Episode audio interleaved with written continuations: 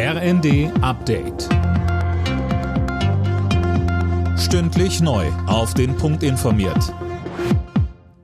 Ich bin Johannes Schmidt. Guten Abend.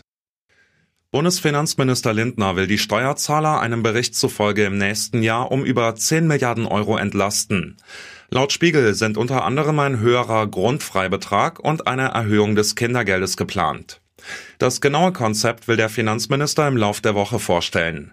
Für 2024 ist ein weiterer Entlastungsschritt im Umfang von rund 4 Milliarden Euro vorgesehen. Ex-Kanzler Schröder darf SPD-Mitglied bleiben.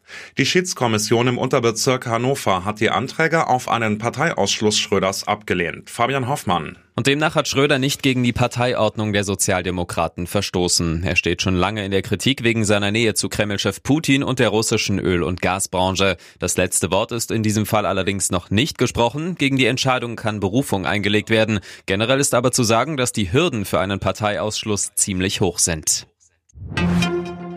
Überall in Deutschland drohen aktuell Strafprozesse einfach zu platzen. Sieben Bundesländer, darunter Schleswig-Holstein und Bayern, fordern deshalb eine schnelle Änderung der Strafprozessordnung. Die Hintergründe kennt Colin Mock.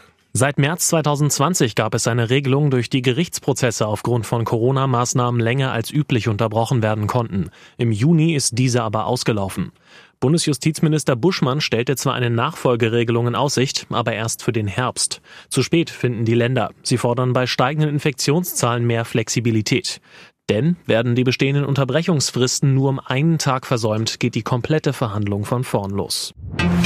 Ihre Hauptrolle im Musical Grease machte sie weltberühmt.